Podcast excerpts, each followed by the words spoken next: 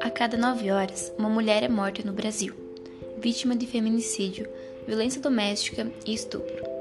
No momento em que vivemos no mundo, esses casos estão aumentando, mulheres inocentes estão morrendo. A mulher é violentada toda vez que algo lhe é imposto, é violada em sua individualidade e sua dignidade, uma vez que perde o poder de decisão sobre si mesma.